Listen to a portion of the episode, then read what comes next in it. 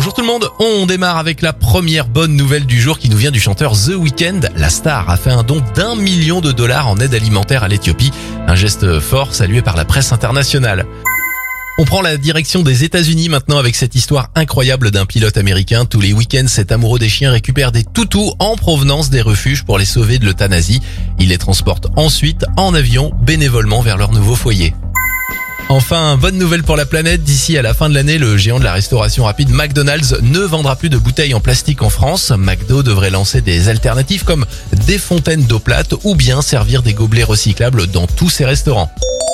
C'était votre journal des bonnes nouvelles. Vous pouvez bien sûr le retrouver maintenant en replay sur notre site internet et notre application Radioscoop.